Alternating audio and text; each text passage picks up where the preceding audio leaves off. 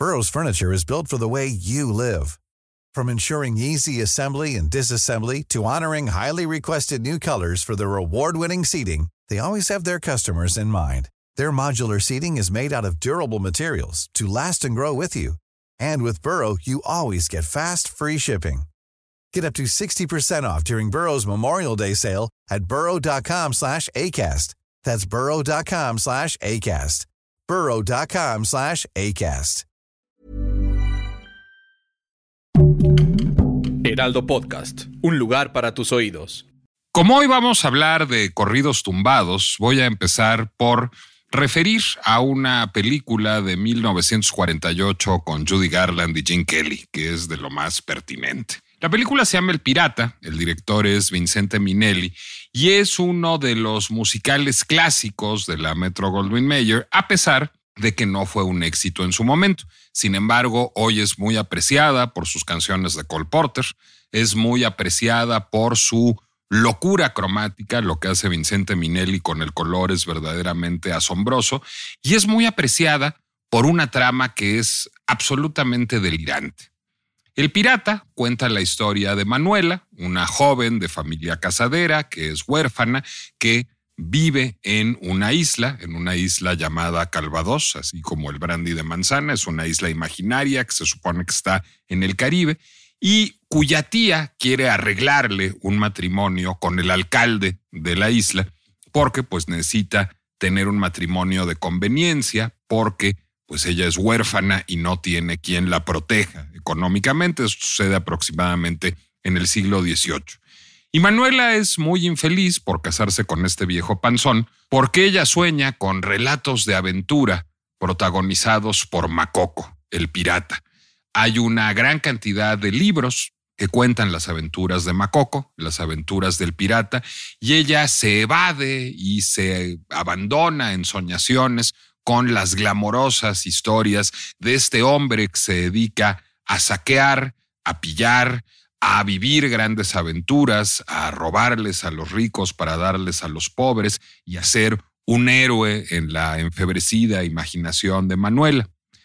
Muy pronto llega a la isla de Calvados una tropa itinerante de circo, una trupe, una compañía de circo, que está encabezada por Serafín, Serafín, que es Jim Kelly, es un hombre muy apuesto, muy arrojado, muy sensual, que es hábil con las armas, pero que baila al mismo tiempo y canta y es muy galán y las trae a todas muertas y tiene un pasado del que nadie habla. Y por una serie de complicaciones de la trama, Manuela se empieza a convencer de que en realidad Serafín, este cirquero, es Macoco, es el pirata con el que siempre ha soñado, y él, como quiere con ella, como se está enamorando de ella, le hace pensar que sí, que es Macoco. Y es entonces cuando se revela la verdad del asunto. La verdad es que Manuela está comprometida con Macoco el pirata. La verdad es que el alcalde de pueblo, ese viejo barrigón, es el pirata de los sueños de Manuela. Han pasado ya muchos años. Además, la literatura siempre resulta mucho más atractiva que la realidad y el pirata, el pirata de las fantasías enfebrecidas, el bandolero, el héroe que les quita a los ricos para darle a los pobres, el hombre que vive mal aventuras, es mil aventuras y las vive mal también, es el viejo panzón con el que está comprometida Manuel. Imposible no pensar en los corridos tumbados cuando veo nuestra película de 1948.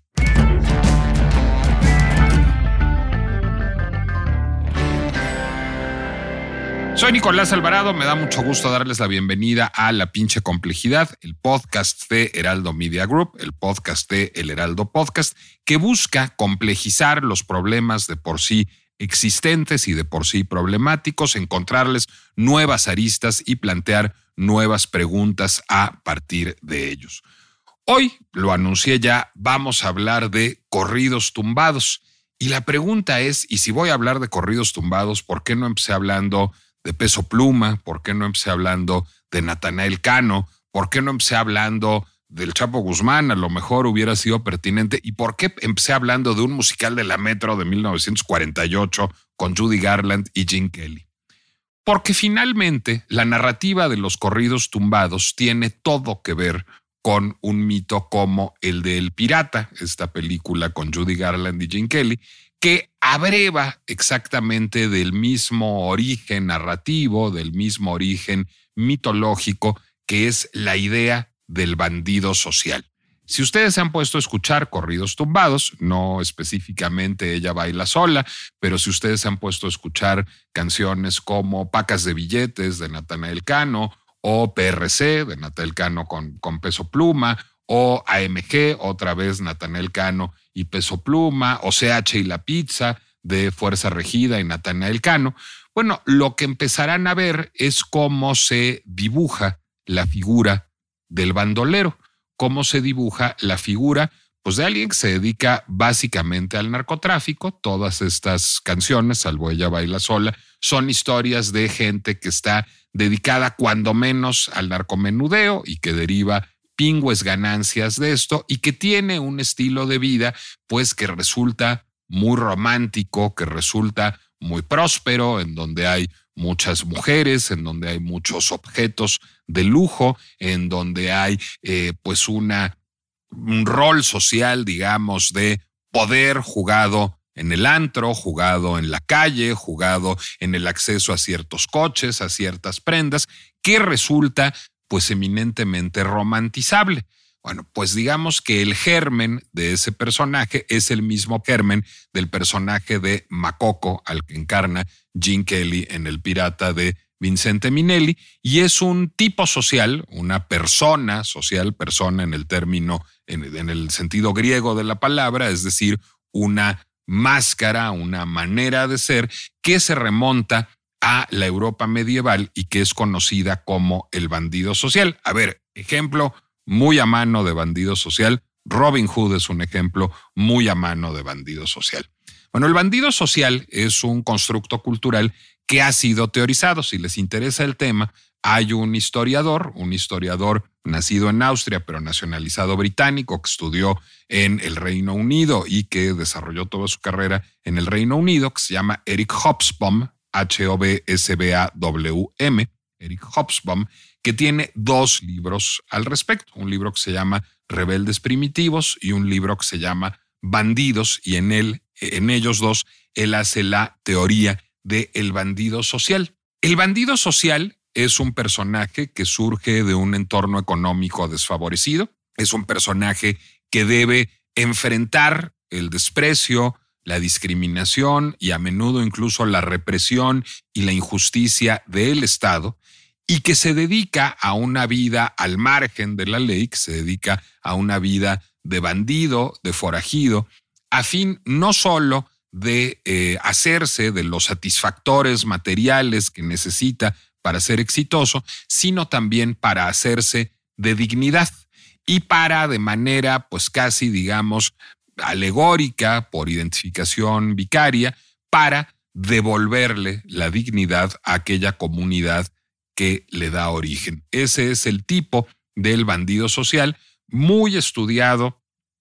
por Eric Hobsbawm y a partir de él por otros autores en muchos textos antropológicos y sociológicos escritos a lo largo del siglo XX. Insisto, Robin Hood es el más famoso de este tipo, de los bandidos sociales y el más antiguo y el que nos permite darnos cuenta de hasta dónde se remonta el tipo, de hasta dónde se remonta esta persona antropológica, pero en realidad toda la historia de la humanidad ha estado sembrada de este tipo de personajes. Por ejemplo, si pensamos en el Chicago de Al Capone, si pensamos en los gángsters de los años 30, bueno, pues estos también eran ejemplos del bandido social, como lo era el Macoco del pirata de, de Vincente Minelli, encarnado por Gene Kelly.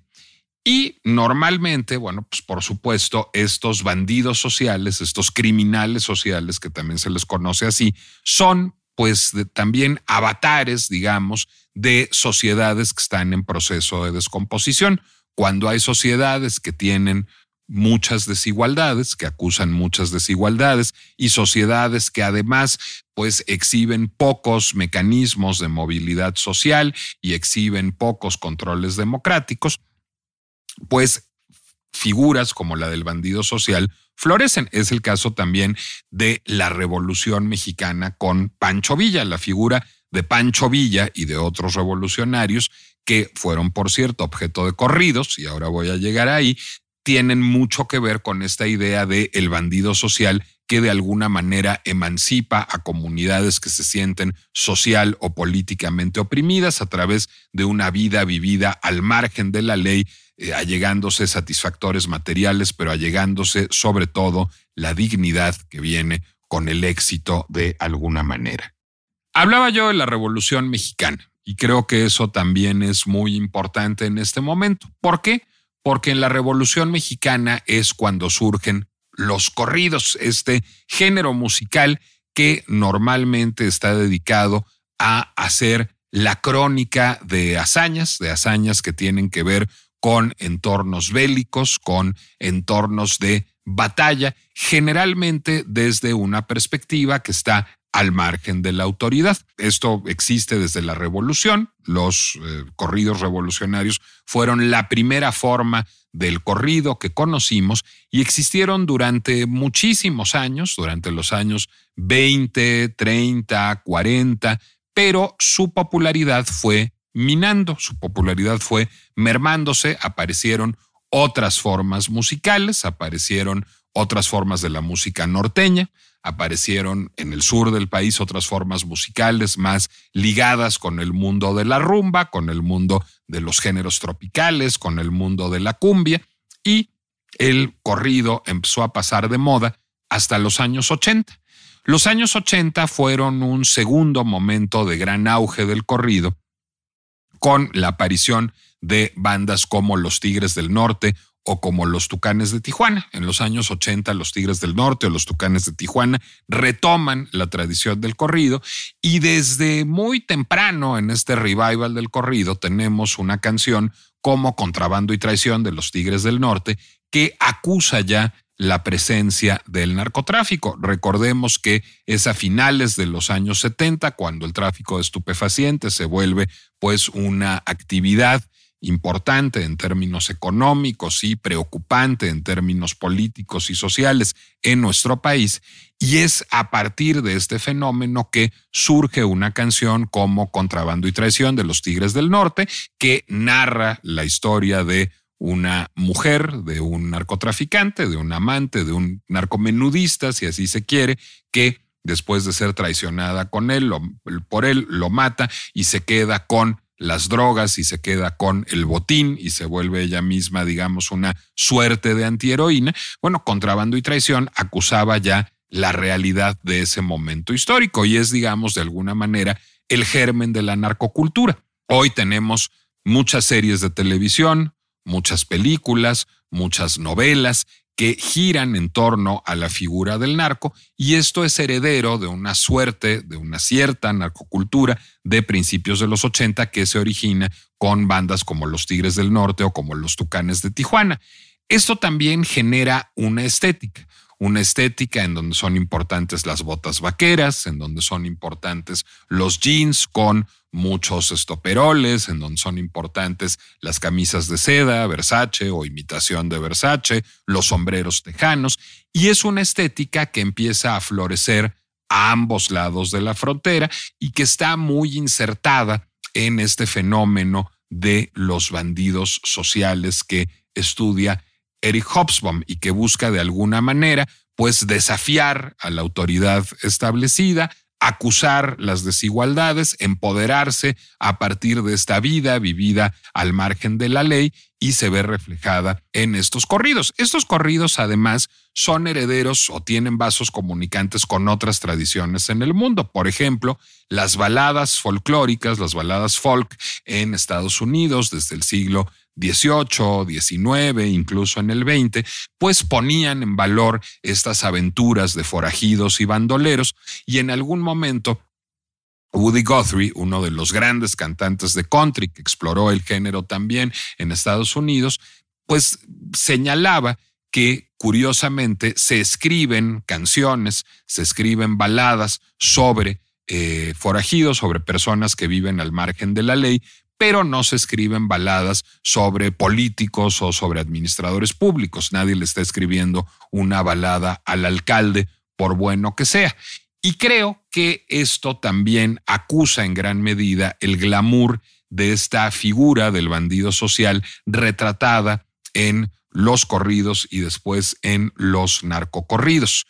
Cuando hay, digamos, una impresión de estar del lado equivocado de la fortuna, cuando hay una impresión de no haber sido de los privilegiados, estas figuras antiheroicas resultan muy emancipadoras. Estas figuras antiheroicas prometen, digamos, una posibilidad social que el sistema no parece permitir. Eh, las figuras antiheroicas pues, florecen sin duda en entornos de enorme desigualdad social y de poca movilidad social, porque justamente su función pues es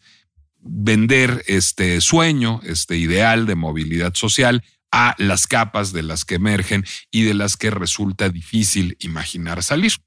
Los narcocorridos se vuelven muy importantes en los años 80 y 90, generan toda una nueva estética resultan extraordinariamente polémicos y hay muchas voces del lado de la política, del lado de la religión, incluso del lado de la academia y del pensamiento que se alzan en contra de los narcocorridos y que quieren prohibir los narcocorridos, diciendo que hacen apología de la violencia, diciendo que están incitando, digamos, a que se eh, pues vivan vidas dedicadas a el narcotráfico u otras formas del crimen organizado y que están glamorizando y glorificando esos estilos de vida. Esa polémica, sin embargo, nunca logra acallar los narcocorridos porque, bueno, por dos razones. Una, pues son una expresión cultural difícil de frenar, es decir, acusan una realidad social. Segundo, son muy buen negocio. Es decir, los narcocorridos en los años 80, 90, en el último gran momento de éxito de las disqueras transnacionales, pues hacen que estos artistas terminen firmados o por sellos como Fonovisa, la disquera de Televisa, o como Orfeón, la disquera de Radio Fórmula, o de plano por sellos transnacionales como Universal, de manera muy destacada, como EMI, como Sony, como BMG, como Warner, etcétera. Y esto hace imposible acallar la voz del narcocorrido. En paralelo, en esos mismos años 80 y 90 surge en Estados Unidos el hip hop. El hip hop surge, digamos, del rap a principios de los años 80, pero a partir del hip hop surge un subgénero que es conocido como el gangsta rap. El gangsta rap es el subgénero del hip hop que lo que busca es reflejar, digamos, la realidad de los guetos y de los guetos particularmente volcados al narcotráfico y retratar las bravatas de estos eh, adolescentes y jóvenes hombres del gueto que han logrado salir de la marginación a través justamente de entregarse a una vida pues que tiene que ver con eh, ser dealers de drogas y con a partir de la fortuna generada por estas actividades ilegales poder acceder a ciertos emblemas de riqueza. Y es ahí en donde empiezan a aparecer en esos imaginarios los tenis de diseñador muy agresivos, eh, las marcas de lujo, de, ropa, de accesorios, de marroquinería, en donde empiezan a aparecer las marcas de coñac. El coñac vive un reposicionamiento, todas las grandes casas de coñac empiezan a cultivar este esta imagen de marca más urbana, más relacionada con la población negra de Estados Unidos. Empiezan las marcas de champaña también a pues adoptar algunas de ellas este posicionamiento y empieza, digamos, este culto al bling a partir de estos personajes que logran salir del gueto y de la marginalidad gracias a este estilo de vida criminal que es retratado en estas canciones otra vez es muy, muy, muy polémico, igual que los narcocorridos en México, en Estados Unidos en los 80, en los 90, es muy polémico el género del gangsta rap y se enfrenta con pues muchos cuestionamientos de personajes tan conspicuos como por ejemplo el vicepresidente Dan Quayle, el vicepresidente del presidente Bush, que eh, empieza a clamar por la prohibición de un álbum de Tupac Shakur de 1991, Tupacalypse Now, diciendo no hay razón alguna para que un disco como este sea editado, no tiene lugar en nuestra sociedad. Y esto que empieza a, eh, digamos, darse en paralelo con violencia, con violencia policial y violencia militar en contra de la comunidad negra en los guetos, pues hace que no logre prosperar y que al contrario se vuelva un problema de imagen pública importante para, para la administración Bush y para el vicepresidente Quayle, al que traían de bajada los medios de comunicación en aquella época. Y digamos, el intento de censura de Dan Quayle del disco Tupacalypse Now es un ejemplo más de cómo fracasa todos los intentos por eh, pues acallar las voces del gangster rap en los años 80 y 90 en Estados Unidos. Incluso figuras importantes de la comunidad negra, como el cineasta Spike Lee, que encarna pues una visión progresista negra muy encomiable y muy icónica. If you're looking for plump lips that last, you need to know about Juvederm lip fillers. With Juvederm Volbella XC and Juvederm Ultra XC, your lip look, whether it's subtle or bold, can last up to one full year with optimal treatment and no additional maintenance. Find a licensed specialist and see if it's right for you at Juvederm.com today. That's J U V E D E R M.com. Add fullness to lips in adults over 21 with Juvederm Volbella XC or Juvederm Ultra XC. Do not use if you have severe allergies or a history of severe allergic reactions, or if you're allergic to lidocaine or the proteins used in Juvederm. Tell your doctor if you have a history of scarring or taking medicines that decrease the body's immune response or that can prolong bleeding. Common side effects include injection site redness, swelling, pain, tenderness, firmness, lumps, bumps, bruising, discoloration, or itching. As with all fillers, there's a rare risk of unintentional injection into a blood vessel, which can cause vision abnormalities, blindness, stroke, temporary scabs, or scarring. For full important safety information, visit juvederm.com. En Estados Unidos empiezan a cuestionar los excesos del gangsta rap, su glamorización de la violencia y del crimen organizado, pero nada pueden con algo que, por una parte, resulta orgánico y por otra parte resulta un muy buen negocio. Hay un eh, académico británico que se llama Ronald Judy, que también ha analizado este fenómeno y que habla también de una mercantilización de la figura de el hombre negro joven del gueto que se da a partir del gangsta rap y a partir de palabras como niga, a partir de ciertos estilos vestimentarios, del consumo de ciertos productos, hacen que esta figura desafiante, esta figura presuntamente transgresora y que está buscando socavar el sistema desde la paralegalidad o desde la ilegalidad, termine siendo un producto de consumo más eh, explotado por marcas de ropa, marcas de alcohol y por la industria discográfica de manera muy importante, lo que de alguna manera lo haría inocuo. Sin embargo, no logra acabar con esta figura. E incluso figuras más recientes como Kanye West o como Jay-Z son, pues, digamos, herederas de las figuras del primer gran momento del gangsta rap como Tupac o como Ice Cube. Y todo esto se está dando en paralelo al fenómeno de los narcocorridos en México. Y son dos fenómenos, pues diría yo, muy aislados en los años 80 y 90. Son dos fenómenos que no parecerían tener muchísimo que ver entre sí, cuando tenían en realidad toda la narrativa en común. Lo que evidencia los vasos comunicantes entre ellos, y ahora sí ya llegamos a lo que nos truje Chencha, es el mundo del corrido tumbado. El corrido tumbado es en muy buena medida el hijo del narcocorrido y el gangsta rap, el hijo de la, de la tradición de la música regional mexicana, como se le conoce en las categorías mercadológicas estadounidenses, y del hip hop. Y es un fenómeno que tiene que ver con la hibridación cultural que se da en la frontera, pero también con un relevo generacional. La imagen de narco con su camisa Versace y sus botas vaqueras y oyendo a los Tigres del Norte es una imagen de otra generación, es una imagen de los años 90. Es una imagen también de personas cuya lengua materna es el español, que han crecido en entornos rurales y que dicen poco a la juventud contemporánea que tiene un consumo cultural, sobre todo a través de TikTok, y que vive mayoritariamente en entornos urbanos.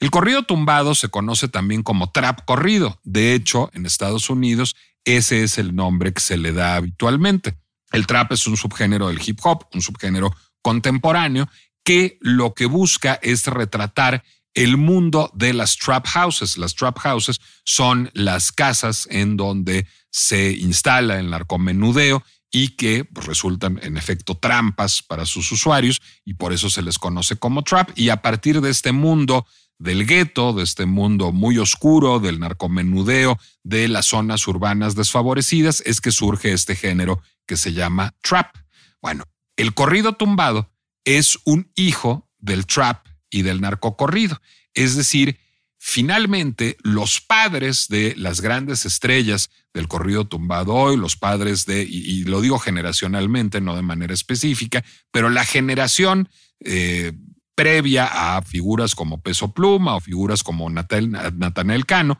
eran una generación que estaban escuchando narcocorridos de este lado de la frontera, pero esa misma generación estaba escuchando hip hop y particularmente gangster rap del otro lado de la frontera. Justamente surge una generación de hijos de mexicanos de entornos rurales que emigran a zonas urbanas estadounidenses. Los Ángeles es un epicentro muy importante. Surgen también mexicanos nacidos en México, pero que han pasado a vivir a ciudades del norte del país, a ciudades como Culiacán, a ciudades como Durango, como Torreón, o incluso que viven en ciudades como Guadalajara o en la zona circundante, en la zona de los Altos de Jalisco, que ya hablan inglés, que están en contacto con la cultura estadounidense y que a través de TikTok tienen acceso a géneros musicales que son ajenos a lo mexicano, como el reggaetón o como el hip hop. Bueno, el corrido tumbado es el resultado de esa hibridación cultural. Es el resultado de un sonido que toma muchos elementos, no solo del narcocorrido y del corrido, sino de distintos géneros de la música regional mexicana, la guitarra con su requinto, el bajo quinto, ciertos metales como la tuba, por ejemplo, que los hermana con los beats del hip hop, con los beats sobre los cuales se rapea en géneros como el trap o como el gangster rap, y que a partir de eso genera un nuevo sonido. Pero no solo genera un nuevo sonido, sino genera un nuevo imaginario. ¿Por qué? Bueno, primero que nada, porque estas letras son en español y en su mayoría, en un primer momento, en los tres o cuatro años que tiene existencia el corrido tumbado, hablan de la vida del narco. Hablan de la vida de quien se dedica a trabajar en el crimen organizado, se dedica a vender drogas y deriva grandes ganancias de ello y empiezan estos eh, corridos tumbados a hacer name checking de marcas, de marcas de moda, de marcas de alcohol, pero también empiezan a, pues digamos, dibujar a quienes los cantan como estos seres invulnerables, dignos, exitosos, que han logrado dejar atrás la pobreza, que han logrado dejar atrás la inequidad y que ahora son muy poderosos y tienen un estilo de, un estilo de vida lujoso y que todo mundo envidia. Es decir, en gran medida, las letras o, parte de las letras de el gangsta rap. Realmente lo que es muy curioso del corrido tumbado es que musicalmente se parece mucho a el, al, al narcocorrido y al corrido, es decir, simplemente con la adición de un beat, pero en términos de las letras se parece mucho más a el mundo del gangsta rap, en donde lo que se hace es presumir de alguna manera aquellos avances sociales que se han conquistado gracias a esta vida vivida al margen de la ley. Y esto resulta, pues digamos, particularmente fascinante porque hay una yuxtaposición, hay una tensión de dos universos que nunca imaginaríamos coincidiendo y que de pronto coinciden. Y luego resulta muy impresionante también ver la forma en que se visten estos intérpretes de corrido tumbado. No llevan las botas vaqueras y los sombreros vaqueros y las camisas de seda, sino están vestidos como hip hoppers, están vestidos a la usanza estadounidense joven contemporánea. Y luego lo más asombroso es ver cómo se posicionan en el mercado los corridos tumbados. Realmente de donde surgen es de TikTok. Es TikTok, es esta red social dirigida a un público extraordinariamente joven, la que permite que los corridos tumbados empiecen a, pues digamos, circular y a conquistar espacios que parecían imposibles en otro momento para música de origen mexicano. Eh, se ha dicho hasta el cansancio, pero vale la pena recordarlo. Ya hay cinco canciones de corrido tumbado, cinco corridos tumbados que se han colocado en el, eh, los primeros 100 lugares de Spotify, lo mismo en los primeros 200 lugares de Billboard. Ya fue peso pluma a cantar con Jimmy Fallon y al mismo tiempo pues asistimos en todo el mundo a un fenómeno de pánico moral no demasiado distante del que provocó en su época el narcocorrido en los años 80 y 90 o del que provocó en su época el gangster rap también en los años 80 y 90. ¿Por qué? Porque de manera muy importante estas canciones pues generan narrativas muy eh, pues digamos glorificadoras de un cierto estilo de vida, de un cierto estilo de vida ostentoso, volcado al bling, a ciertas marcas, a ciertos eh, destilados, a cierta relación con las mujeres, que pues digamos tienen todas las marcas, todas las señales de el mundo del narcotráfico, de la, la estética del narcotráfico y digamos la asocian con una dignificación y con un empoderamiento de estos hombres jóvenes que logran dejar atrás la pobreza y la desigualdad gracias a su actividad ilícita. Y esto preocupa a eh, muchas personas, a muchos eh, comentadores culturales, a figuras de la política, de los medios de comunicación, porque sienten que de alguna manera lo que está haciendo el corrido tumbado es animar a los jóvenes a vivir una vida de criminalidad. Y ahí me parecería importante citar una canción, una canción que fue importante en el momento del gran auge del gangster rap y que creo que ilustra muy bien lo que podemos responder a este fenómeno. Es una canción de Ice Cube que se llamaba Gangster Rap Made Me Do It. El gangster rap me obligó a hacerlo. Y esta canción de Ice Cube es una sátira, digamos, de la tendencia de los medios de comunicación a culpar a la música de los males sociales, lo mismo que a Marilyn Manson, por ejemplo, se le ha culpado de haber provocado eh, muchos tiroteos en escuelas en Estados Unidos, porque se supone que los chavos que perpetraron los tiroteos estaban escuchando a Marilyn Manson. Bueno, en este mismo sentido, se acusa al gangster rap de provocar, digamos, la violencia y la criminalidad entre la juventud. Y en aquella época Ice Cube saca esta canción que se llama Gangsta Rap Made Me Do It, que lo que hace es ridiculizar esa idea y pues digamos exhibir de manera importante que son más bien los entornos de violencia, de desigualdad, de algo que está cercano a un estado fallido, lo que provoca la criminalidad y no la música.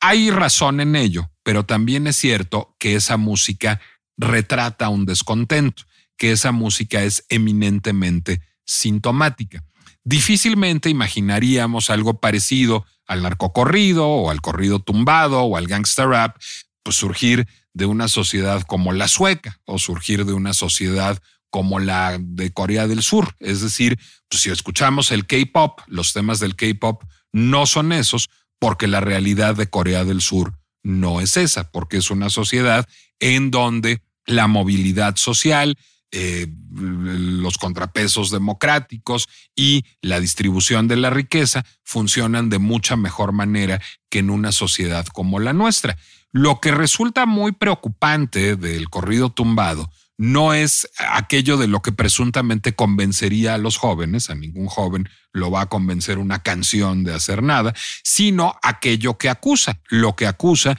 es una sociedad que no es capaz, que, no es capaz de generar las suficientes oportunidades para los jóvenes que difícilmente los llevará a la movilidad social y a la riqueza y que a partir de eso, bueno, pues encuentran ellos en la alternativa no solo ilegal, sino diría yo sociopática, la posibilidad de hacerse de agencia, es decir, de hacerse de poder, de hacerse de dinero. Lo que es muy preocupante de los corridos tumbados no es cómo funcionan en términos de influencia, sino lo que dicen de la sociedad en términos de síntoma. Y creo además, si extrapolamos un poquito más allá, que encontramos en los corridos tumbados una clave para entender el momento político que vive nuestro país. Es decir, sigue preguntándose mucha gente por qué si la gestión del presidente López Obrador acusa pocos éxitos, sigue resultando tan popular. En alguna medida el presidente López Obrador, permíteme este atrevimiento eh, de imaginación sociológica, pues encarna un discurso muy parecido al del corrido tumbado, alguien que quiere vivir al margen de las instituciones, al margen del sistema, que lo cuestiona todo el tiempo y al cual este cuestionar el sistema y no preocuparse por la ley lo ha hecho, pues digamos, tener agencia, tener poder, tener recursos y poder de alguna manera vicaria compartirlos a la comunidad eh, presuntamente marginada que le habría dado origen. Si pensamos, el relato, digamos, la narrativa del presidente López Obrador y de lo que él llama la cuarta transformación en general, no estarían demasiado lejos de la narrativa del corrido tumbado, guardadas las debidas proporciones y distancias, y esto debería de alertarnos como síntoma de lo que está viviendo nuestro país. Estamos viviendo en un país en donde la desigualdad, los mecanismos democráticos y la posibilidad de movilidad social son tan fallidos que el recurso a un discurso antisistema y paralegal resulta muy empoderador y muy generador de agencia para quien siente que de otra manera no podrá alcanzar el éxito. Eso es un buen tema de reflexión. Ahora, creo que también hay que ver un efecto tranquilizador y voy a hacer una recomendación al tiempo que acuso la fuente. Ha habido ya antes de este un podcast muy bueno sobre corridos tumbados que les recomiendo mucho dentro de la serie Al habla con Barkentin de mi querida y admirada Gabriela Barkentin, que además fue mi maestra, y en ella en, ese podcast, ella invita a Jorge Ramírez, un sociólogo de la Universidad de Guadalajara, a hablar del fenómeno de los corridos tumbados. Y una de las cosas que habla Jorge con Gaby en ese podcast es que entre más éxito tengan los corridos tumbados, menos peligrosos van a ser. Y él pone como ejemplo la canción Ella baila sola. Ella baila sola es un corrido tumbado porque escuchamos a eh, el, tipo de música, digamos, que nos remite al corrido tumbado, esta mezcla de cuerdas, metales y un beat cercano al del hip hop. Escuchamos la voz de un artista que es uno de los artistas emblemáticos del corrido tumbado, que es Peso Pluma, pero no hay nada de narco, ni de lujo, ni de drogas, ni de agencia, ni de violencia en la letra. Es una canción sobre sexo, como casi todas las canciones populares. Es una canción sobre alguien que se siente atraído sexualmente a una que baila sola y que cree incluso estar enamorado de ella. Podría ser la letra de cualquier canción pop de cualquier género escrita entre los años 20 y nuestros días. Podría ser una canción de los Beatles o de Gershwin o de Madonna o de Timbiriche en términos de su letra. Y esto habla de cómo está mutando el corrido tumbado. ¿Y por qué está mutando el corrido tumbado? Justamente porque está convertido en un objeto de consumo. Porque el ver el éxito de las canciones de corrido tumbado en eh, las listas de Spotify, en los playlists de Spotify o en las listas de popularidad de Billboard, hacen que la industria discográfica se sienta interesada por ese sonido, cuando ven todos esos views en TikTok también, pero que quieran hacer algo que sea más fácilmente aceptado por el mainstream que estas historias de drogas, violencia y lujo. Entonces, naturalmente, conforme vaya siendo aceptado por el mainstream el corrido tumbado, sus letras tenderán cada vez más a hablar de amor y de sexo y menos de drogas, lujo y violencia. Y esto seguramente tranquilizará mucho a quienes tienen pánico moral por la influencia perniciosa de los corridos tumbados. Yo creo que debemos escuchar los corridos tumbados como un síntoma de una sociedad que acusa grandes deficiencias y desigualdades y como, pues digamos, un acicate para no solo entender de manera específica los problemas sociales, económicos y políticos de México, sino también para cambiar el paradigma. Mientras sigamos teniendo una clase política de cualquier signo, desde el gobierno, desde la oposición, desde la izquierda o la derecha o la presunta izquierda, que no escucha lo que habla la sociedad, que no entiende cuál es el reclamo de, detrás de los corridos tumbados, los corridos van a seguir siendo tumbados, que cualquiera que haya escuchado corridos tumbados lo sabe, significa colocados. Si queremos destumbar a los corridos, si queremos quitarles lo colocado, es decir, sustraerlos al universo de las drogas, tendríamos que generar las condiciones socioeconómicas y políticas como sociedad para dar agencia a grandes capas de la población que hoy no sienten tenerla y que encuentren en los discursos antisistema, sean los de partidos políticos, sean los de los corridos tumbados, vías para una dignificación y una representación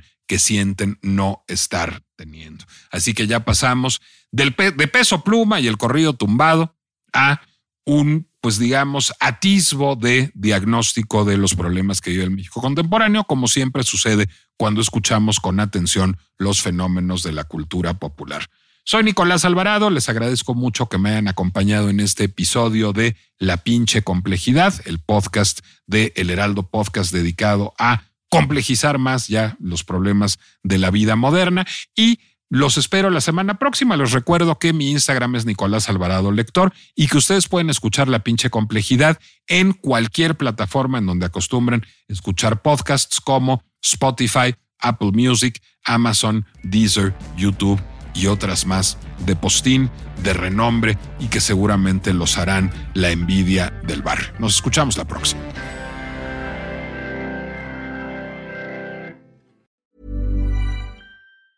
If you thought the only way to get a more defined jawline with natural looking results was through surgery, think again. Juvederm Volux XC is a non surgical injectable gel filler that improves moderate to severe loss of jawline definition and can help you achieve natural looking results with little downtime. Even better, this improved definition lasts up to one year with optimal treatment. No maintenance required. Improve jawline definition for a smooth, sculpted look with Juvederm Volux XC. For important safety information and to find a licensed specialist, visit juvederm.com. That's J U V E D E R M.com. Not for people with severe allergic reactions, allergies to lidocaine, or the proteins used in Juvederm. Common side effects include injection site redness, swelling, pain, tenderness, firmness, lumps, bumps, bruising, discoloration, or itching. There's a risk of unintentional injection into a blood vessel, which can cause vision abnormalities, blindness, stroke, temporary scabs, or scarring. Talk to a licensed specialist to find out if it's right for you.